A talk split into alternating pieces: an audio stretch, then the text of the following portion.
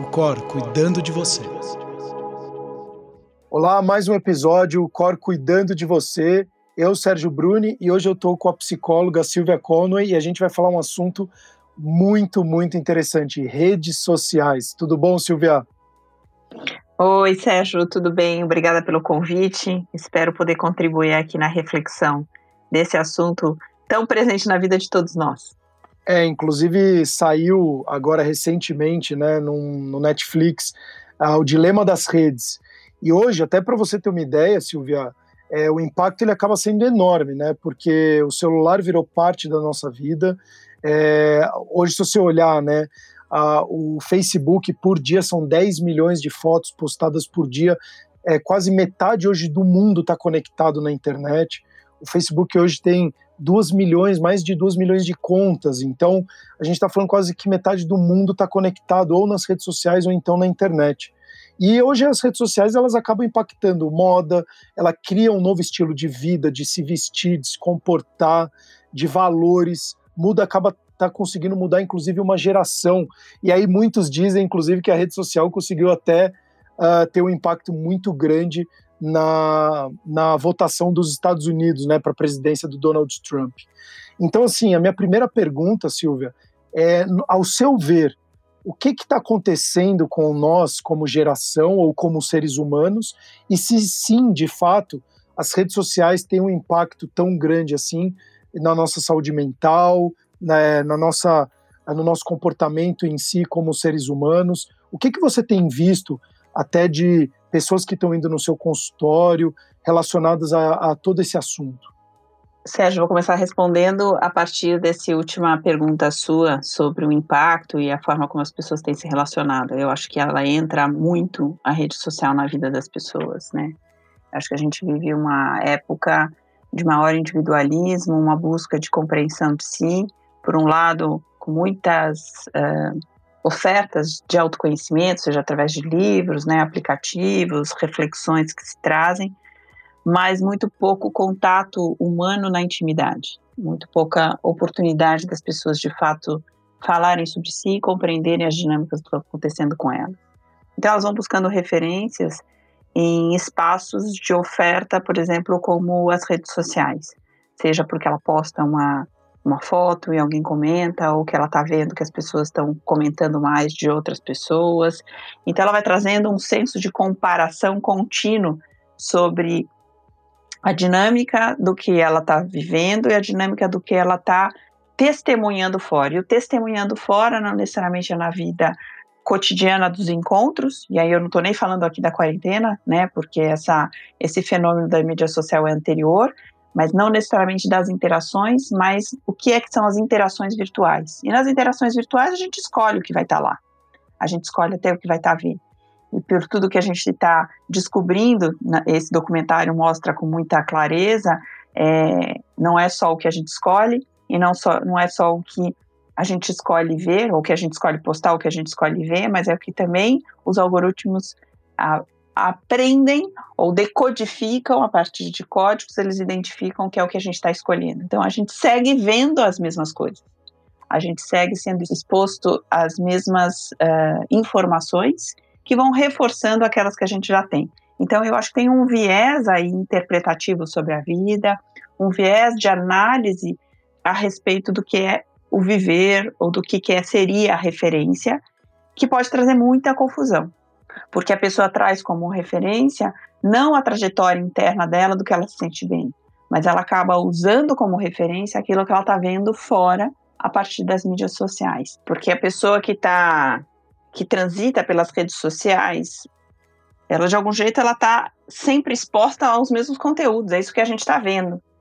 Ela acaba sendo exposta, ela faz uma busca e nessa busca uh, os algoritmos vão buscar coisas semelhantes. E ao buscar coisas semelhantes, reforça para ela o conteúdo que ela está absorvendo. E o conteúdo que ela está absorvendo é uma parte da realidade, não é a totalidade da realidade.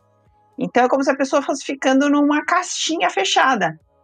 Ela vai entrando num labirinto e esse labirinto mostra uma alternativa de caminho que vai levar para outra, que de repente ela chega numa parede, né? Ela chega num espaço que ela não tem mais por onde caminhar e aí ela tem que voltar tudo. Então é um processo, a meu ver, desgastante até, porque é uma busca de informação num espaço incipiente. Porque quando eu vejo, por exemplo, a imagem de uma, uma pessoa conhecida minha, que ela está feliz e saltitante na praia, bonita, né? Só trazendo como exemplo. E aí eu tô de repente num momento da minha vida mais frágil, porque eu terminei um relacionamento, porque eu tive um problema no meu trabalho, e eu não tô me vendo daquela forma que aquela pessoa tá, feliz e saltitante. Isso pode trazer para mim uma dimensão de reflexão profunda. Por exemplo, nossa, isso existe na vida, eu quero isso. Por que eu estou triste? Deixa eu ver o que, que, eu posso resolver na minha vida e eu posso usar aquela informação como um, um step, um gatilho, um trampolim para uma transformação concreta na minha vida. Ou eu posso olhar para aquilo e ficar mal comigo mesma. Falar, nossa, eu estou triste, olha lá, tá todo mundo feliz, tá todo mundo curtindo a vida. E eu que minha vida não acontece nada. Então, eu posso me vitimizar, posso ter uma autopiedade é, comigo mesma.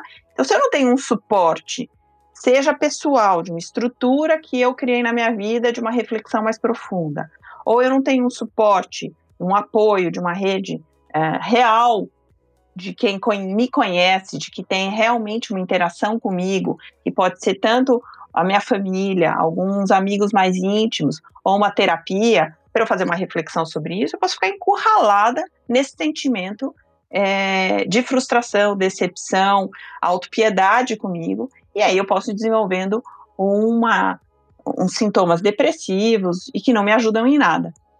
Então, outro, outro exemplo, uma informação até sobre política, uma informação sobre um contexto qualquer da nossa sociedade. E que essa informação é um lado da moeda, não necessariamente a totalidade. Então, ao testemunhar isso, e de novo o algoritmo me coloca em contato com isso, e de novo uma outra informação de uma outra fonte, mas está associada ao mesmo conteúdo e à mesma perspectiva sobre esse conteúdo, eu também começo a formular pensamentos fechados, circulares, é, pouco, de pouco diálogo com outros aspectos daquele mesmo assunto. Então, Silvia, eu queria até, é, eu queria até, desculpa te interromper, é muito interessante você falar isso e para quem está nos escutando, porque o quanto que isso está impactando, na verdade, aí você fala, isso pode trazer uma reflexão, mas com a enxurrada de informação que a gente tem, até para um efeito aqui de informação para você, Silvia, hoje uma criança de 7 anos, ela tem mais informação do que o imperador de Roma. Então imagina como está sendo desenvolvida essa criança e, esse, e essa pessoa né, no mundo de hoje, nós também, é, onde o quanto que de fato a pessoa vai conseguir fazer uma análise de si, parar, porque ela não vai querer entrar em conflito com ela mesma, porque se ela está recebendo pelos algoritmos só o que ela gosta, como que eu vou entrar para dentro de mim e falar assim, hum, aqui tá me machucando um pouco, aqui também não tá legal, mas mesmo assim eu quero isso. Porque você se acostumou a não querer mais isso. Por isso que a gente está vendo, inclusive, e no próprio documentário, fala muito sobre a polarização, as radicalizações, porque você não quer mais entrar em conflito com o que é diferente com você. Você quer seguir aquele bando que pensa igual a você, seja numa informação da internet, na revista, no jornal, e você começa a se fechar numa bolha, num, num mundinho que nem você falou.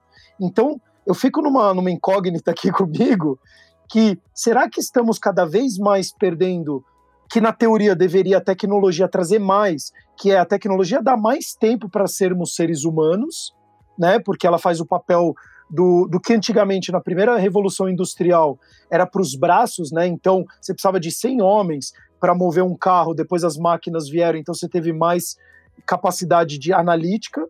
Hoje, os computadores estão fazendo pelo nosso cérebro, que na primeira revolução industrial, que é o que a gente chama de quarta revolução industrial, pelos nossos cérebros, para talvez dar mais tempo para sermos seres humanos, mas na verdade a gente está cada vez sendo mais máquina, seguindo cada vez mais a máquina. Então eu fico numa, numa incógnita aqui minha, que é: será que estamos perdendo a nossa criatividade? Será que estamos perdendo o nosso senso crítico de fato, da realidade? Porque no final, ficar atrás de uma tela é muito mais confortante, porque vivemos num mundo tridimensional, mas estamos vivendo num mundo plano, que é o mundo da tecnologia, que é o mundo do celular. Então, é, é, obrigado até por trazer essa reflexão aqui. e para quem está nos escutando, acho que vale refletir também. É, e aí essa pergunta: de fato, estamos mesmo, em alguns momentos, entrando nessas reflexões, ou não? Ou estamos ficando cada vez mais é, superficial, intolerante mesmo, mais egoísta de fato? E é assim que, que a gente está sendo uh, uh, direcionado a nossa, a nossa humanidade. Obrigado até por essa reflexão. Eu acho Sérgio, a sua, a sua exposição, ela traz tantas coisas que foram passando pela minha cabeça à medida que eu fui te ouvindo, que é assim, quando você fala do imperador romano, ter menos informação do que uma criança de sete anos. E, no entanto, quantos feitos eles fizeram, né? Você trouxe o imperador romano como uma referência é, forte de uma época, mas, enfim, tiveram outros líderes de importantes na história da humanidade que certamente tinham menos informação. E ter menos informação não quer dizer fazer menos coisas e realizar menos, e nem que essas coisas que vão ser realizadas vão ter menor importância. Ao contrário, né? Você traz um imperador romano e a gente pode lembrar de todo de toda a abrangência que esse império teve em tantos continentes até diferentes, isso fica claro de que a realização não tem a ver com tantas informações que você tem acesso, mas o que você faz com cada informação. E que informação é essa? E qual a pertinência que ela tem para você?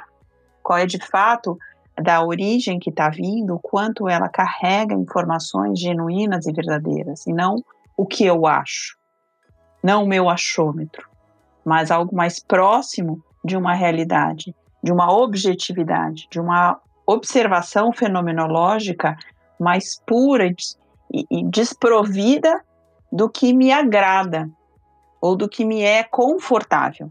Então, você também usou uma palavra que é quando a gente está exposto na mídia social, a gente escolhe o que a gente gosta. Eu, eu não sei se é bem o que a gente gosta, eu acho que é o que nos, nós temos interesse. Então, uma vez que a gente demonstra um interesse por algum assunto, os algoritmos começam então a oferecer mais informações sobre aquele assunto. E quando eu vejo, eu estou reforçando um entendimento que pode até ser uma fake news, que pode até ser uma informação distorcida sobre algo.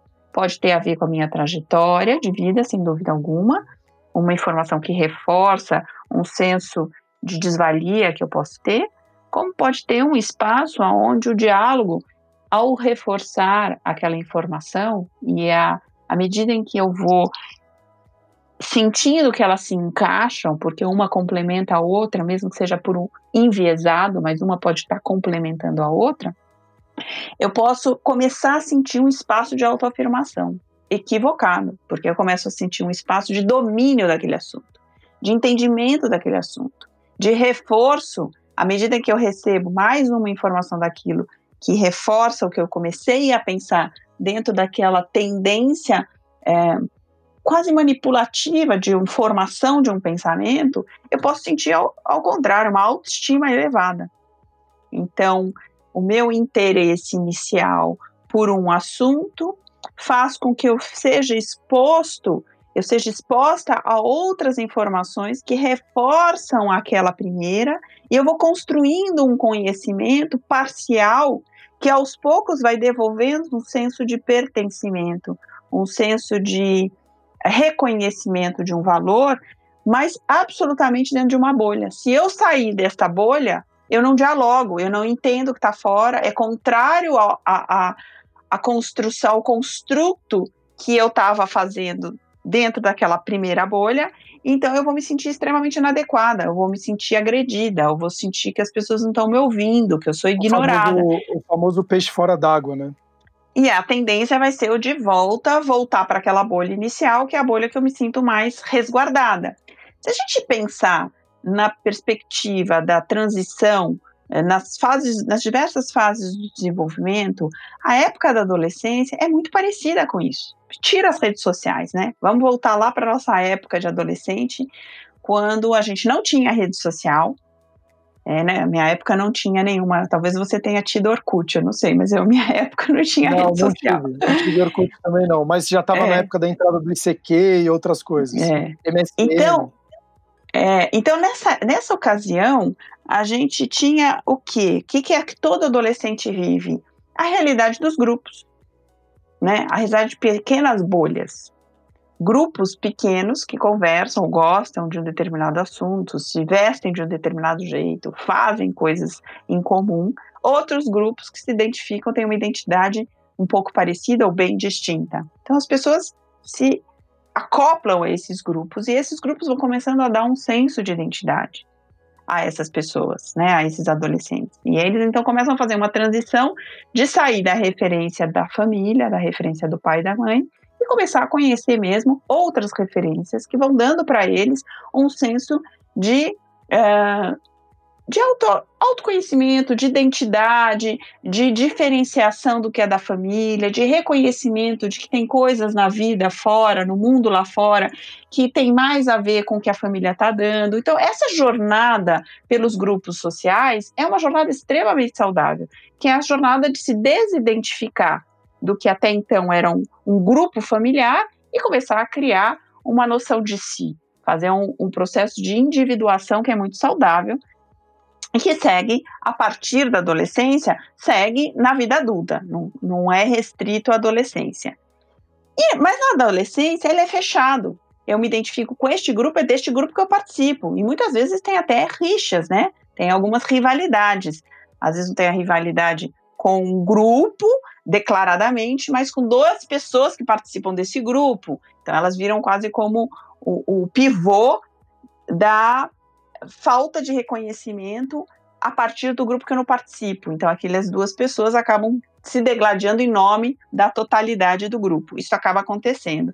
E quando a gente vira adulto, a gente deixa de pertencer a esses grupos de forma tão fechada. A gente passa a saber transitar entre eles. Então, existe um processo natural de fechamento para criar uma uma identidade, um reconhecimento de si, o início de um processo de individuação, porque eu precisei negar a minha família e agora só o meu grupo que é legal, só eles que entendem sobre a vida, só eles que sabem o que é bacana. Os meus pais são quadrados, então eu preciso fazer uma negação da onde eu pertencia para afirmar onde eu pertenço, para depois eu poder integrar tudo, né? A jornada do adulto, ele começa a integrar os diferentes grupos, entender que com essa amiga é legal sair para comprar roupa, com essa amiga é legal falar da minha intimidade, dos meus problemas afetivos, com essa outra amiga ela é objetiva, ela me traz, põe o pé no chão, me faz ter uma ação mais diretiva. Ah, com minha família é gostoso porque eu, eu encontro também um outro espaço importante que me complementa. Então, na vida adulta, a gente começa a integrar essas parcelas que ficaram fracionadas na adolescência. E isso é um processo lindo, muito bonito de maturidade. E o que acaba acontecendo com a rede social é quase como se ela ficasse prolongando a adolescência. Ela acaba prolongando um, a necessidade de um centro de pertencimento a um grupo pequeno, aonde só aquilo vale, e eu deixo de ter articulação sobre outros aspectos da vida a ponto de algumas pessoas romperem com relações, né? A gente viveu isso na última eleição. Pessoas que tinham relacionamentos amplos com várias pessoas, que, que tinham entendimentos políticos diferentes, né?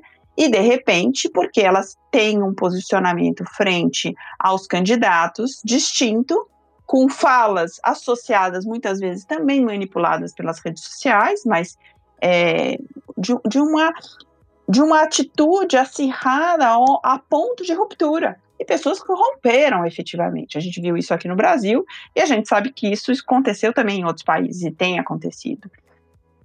Então, para mim, o que me chama a atenção é quão imaturo está sendo o uso dessas redes sociais. Precisaria ser desse jeito? Não, não precisa, tanto que tem muita gente que não tá, não, não tem adesão às redes sociais, ou não usa desta forma, não tem esse apego tem capacidade de diálogo. Quem são essas pessoas? Eu acho que são, em geral, as pessoas que estão numa busca de informação mais sólida, de realmente construir uma referência de reflexão é, com bases em conteúdos que tenham um desenvolvimento argumentativo mais sólido, mais crítico, de abertura e de diálogo. Aquelas pessoas que têm escolhido prioritariamente se informar pelo aquilo que as redes sociais trazem, inclusive pelos algoritmos do Google, que ainda seria uma rede social, seria a busca pela internet, mas que ela também trabalha em cima de algoritmos, elas correm o risco de ficarem em si mesmadas, de ficarem num recorte da vida, porque não tem uma referência crítica. E quanto menos referência crítica eu tenho, quanto menos base eu tenho fundamentada para construir a minha própria reflexão, mais eu corro risco, mais vulnerável estou de ser alvo dessas manipulações, alvo uh, desses, dessas informações enviesadas. Não, e, e além das informações enviesadas, para você que está nos escutando, e me corrija se eu estiver errado, Silvia, é, você inclusive começa a ter é, reações enviesadas consigo mesmo, né? Porque você começa a desentender sobre quem é o ser você, né? Então, essa vai até uma pergunta. Você acha que vale, então, que a gente deveria fazer coisas diferentes para termos, termos um senso crítico mais amplo? Ou seja, se eu sou de direita ou de esquerda, por que, que não? Então, vai, vamos colocar, eu sou direita.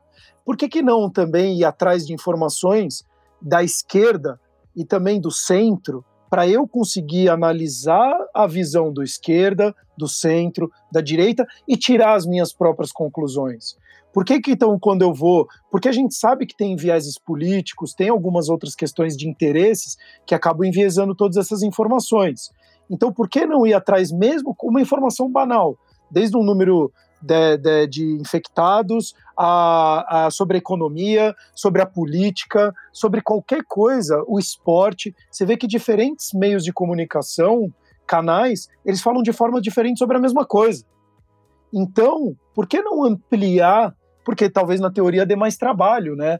Você ir atrás de várias outras fontes. Então, você que esteja nos escutando, e de novo, me corrija se eu estiver errado, Silvia, vá atrás de mais informações, de fontes de qualidade. Como a Silvia falou, preste muito atenção no que você está fazendo com as informações que você está absorvendo.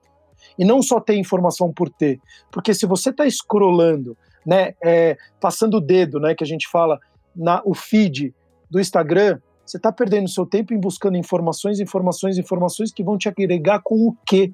O que, que você vai fazer com essas informações que você está recebendo? Porque o seu cérebro está absorvendo informações, né, Silvia? Seja ela visual, escrita, por áudio, seja lá o que for. Eu vou contar uma coisa particular aqui. É, eu tive um relacionamento com uma pessoa que é da, da área das artes cênicas, né? Então, é, e aí eu acabei virando amiga dele de de Instagram. Tem seguir, é, né? Seguir ele ele me seguir. E aí é muito interessante, porque começou a aparecer um monte de artista para mim. E aí aparecem artistas que eram da época que eu era adolescente. Então é até interessante olhar lá, ver a Bruna Lombardi. Nossa, como ela tá bonita. É, ou ver a Malu Mader dando um beijinho no, no marido dela. Olha que legal, eles continuam jovens, parece que eles não envelhecem. Então para mim foi até uma sessão nostálgica quando aparecem essas pessoas mas eu vejo como há um risco de entrar e enveredar por ficar assistindo isso e de repente isso não vai me agregar em nada. Por que não vai me agregar? Porque não fiz essa escolha na minha vida, né? Eu não sigo novela, é, e eu sei por que, que eu não sigo novela. Não é uma questão de um conflito para mim, e eu não convivo com aquelas pessoas, e eu não vou poder ligar para aquelas pessoas para falar com elas e encontrá-las no final de semana, e elas não sabem da minha vida, então também não vão falar nada sobre mim. Então por que, que eu vou enveredar de ficar vendo a cara dessas pessoas, né? Ou saber o que, que elas estão fazendo? Mas é uma tentação, porque no primeiro momento é óbvio que me remete a uma história da minha vida, que eu, onde eu assisti algumas novelas quando eu era adolescente, e é legal ver que aquelas pessoas estão uh, ainda ou mantêm-se casados, ou tiveram filhos, ou tão bonitas, ou enfim, qualquer coisa que aconteça, né? Mas é muito curioso a insistência do algoritmo que fica me oferecendo essas imagens. Ela insiste. Então, todo dia, quando eu abro, e eu abro muito mais porque eu tenho uma conta comercial do que um uso pessoal, toda vez que eu vejo, eu vejo essas pessoas falando, mas caramba, eu não quero ver, aí eu tenho que ir lá na lupa e buscar o que eu quero.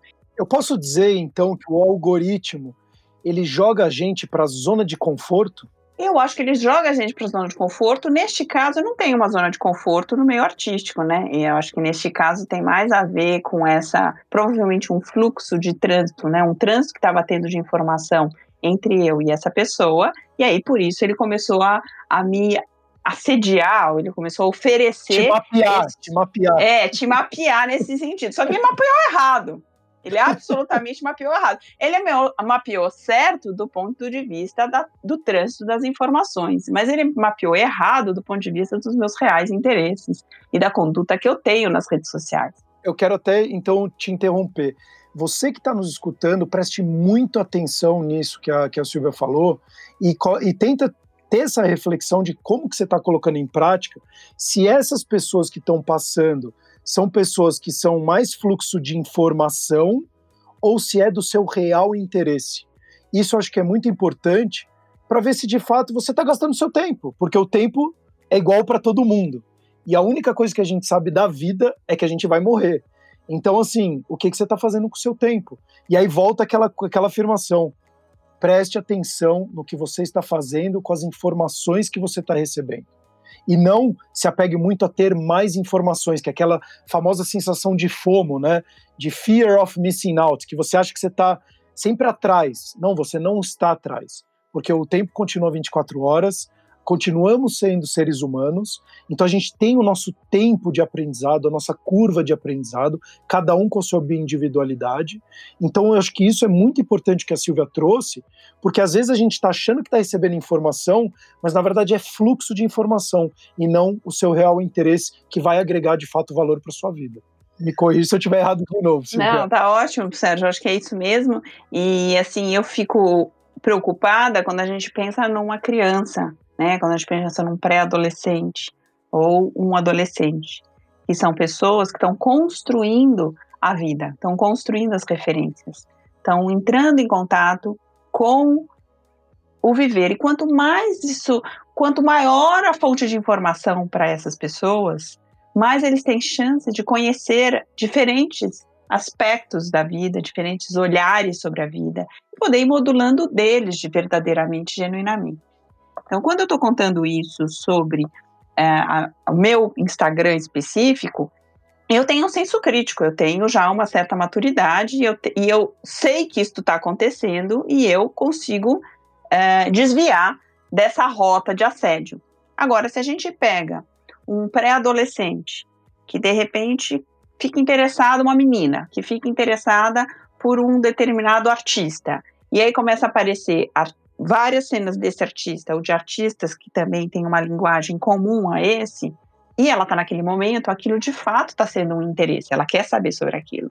E corre o risco dela enveredar por esse caminho de assédio e ficar presa nas redes desse assédio, nas redes dessas informações.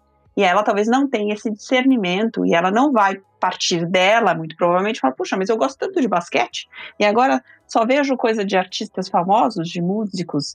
Eu não, eu quero ver outras coisas de, de basquete. Talvez ela não faça, ela vai se afastando do basquete, se afastando do basquete. Então, o senso crítico não está ainda formado completamente nesse adolescente ou nesse pré-adolescente. E eu acho que esse é o maior risco. E o muito interessante nesse nesse documentário é quando ele mostra que ao aumento das redes sociais trouxe um aumento de pessoas se machucando, né, pessoas se cortando e um aumento da taxa também de suicídio. Isso sobretudo entre adolescentes e pré-adolescentes, que tinham uma taxa menor, começaram a ter também. Então, quanto isolamento está havendo com uma falsa sensação de participação pelas mídias sociais mas uma participação extremamente vulnerável todo o tempo, porque se a informação que eu de repente posto, né, uma foto que eu poste, alguma coisa não tem um retorno, eu acho que o não retorno está dizendo algo que eu não tenho valor.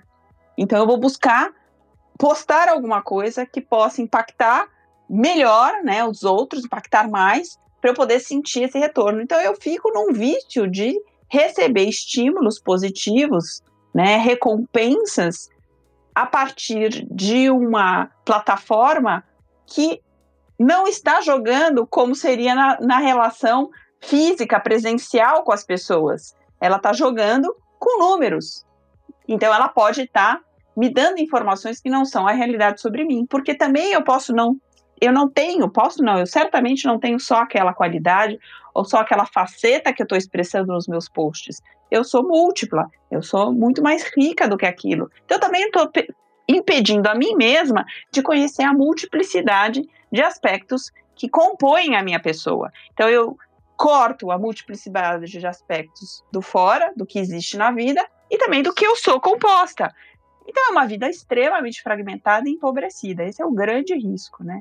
Então, quando você fala procure outras informações, vá buscar outras fontes, busque outras referências, eu diria até que, assim, busque referências de sites realmente confiáveis, né? Não joga lá uma informação e é o primeiro site que aparece. Não, vai ver que site é esse. É um site realmente de informações fidedignas?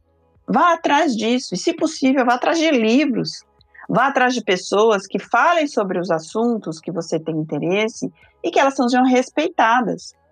Para que você possa ter também acesso a essa informação a partir de uma pessoa que tem uma certa neutralidade, porque ela construiu o pensamento dela com base em muitas referências distintas, ela fez um processo de absorção dessas informações, transformação dentro dela para evocação da opinião dela. Então a opinião dela não é vazia, não é uma opinião só para quem quer se contrapor à visão do outro. É uma opinião que recebeu informação, transmutou e teve uma ação. Então seria mais o que o imperador da Roma que você trouxe no começo, o imperador de Roma, faria. Ele recebe as informações, ele decodifica isso dentro dele, junto, claro, que com as pessoas que auxiliam ele, e aí ele vai para ação. E essa ação ganha uma precisão, uma magnitude tão grande como a gente viu uh, no império, especialmente quando a gente tem líderes de governo, de império, enfim, que são bons e eles fazem crescer a população. O que, que esses, esses líderes, os governantes,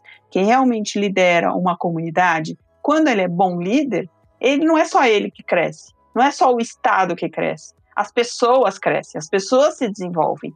Então ele não tem uma ação voltada numa perspectiva egoísta de se autoafirmar para ter uma estátua e todo mundo aderir a ele para ele ter uma garantia de sobrevida. Ele tem um olhar de amor, de doação, de querer o melhor para todos, de querer o melhor para a comunidade, para a sociedade.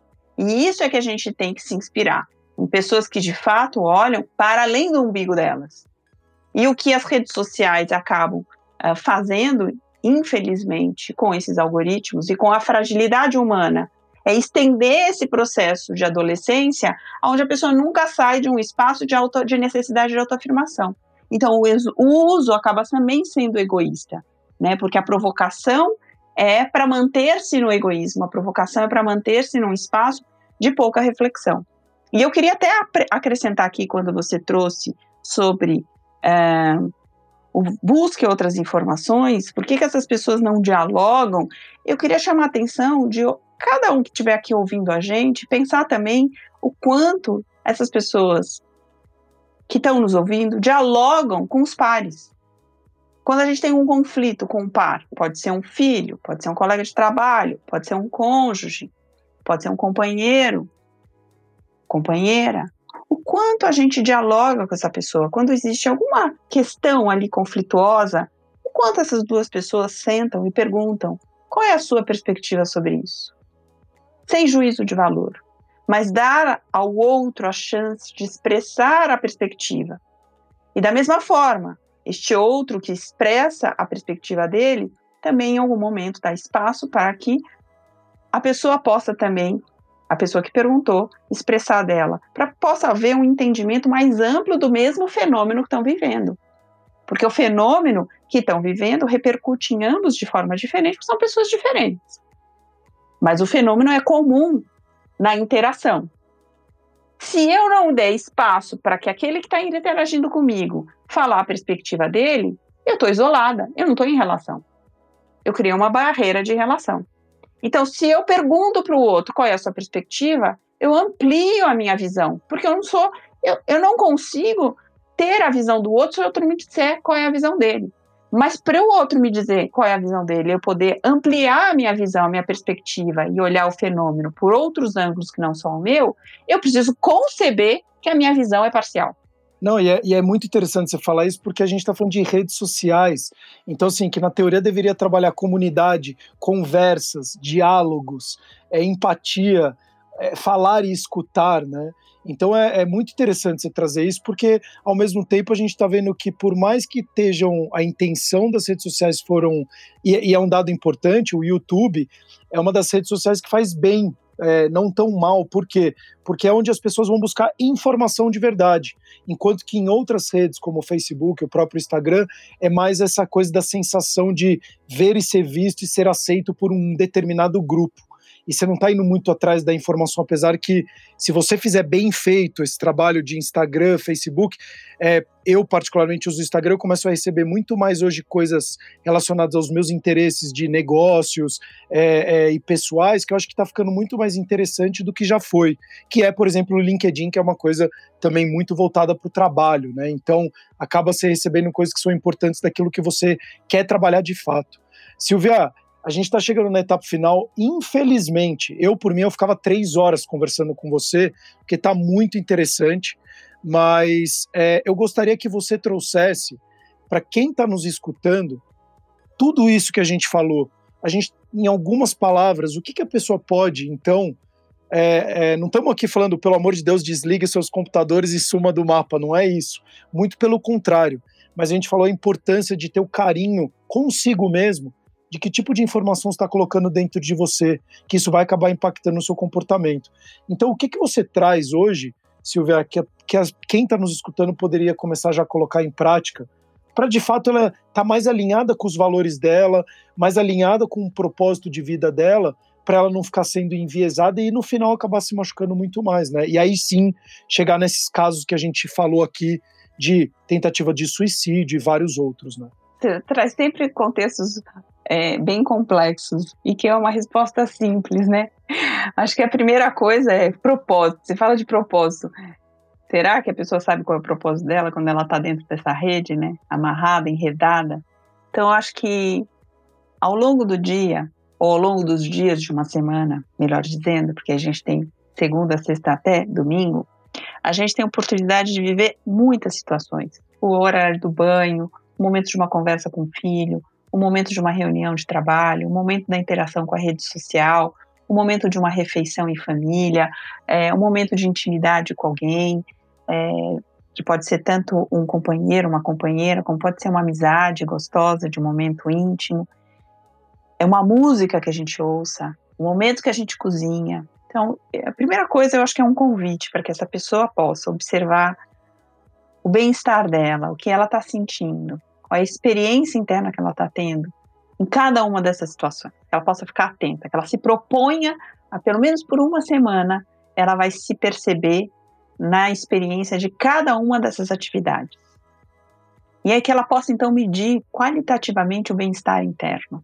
Quando ela está numa rede social, quando ela está num momento de uma interação gostosa em família, quando ela está num momento de uma intimidade, seja porque ela está ajudando alguém numa conversa, seja porque alguém está ajudando ela, acolhendo ela, seja no momento que ela está cozinhando, tomando banho, que ela possa ao longo de sete dias se propor a observar cada uma dessas atitudes, cada uma dessas atividades, qual é a atitude interna dela e qual é o bem-estar dela.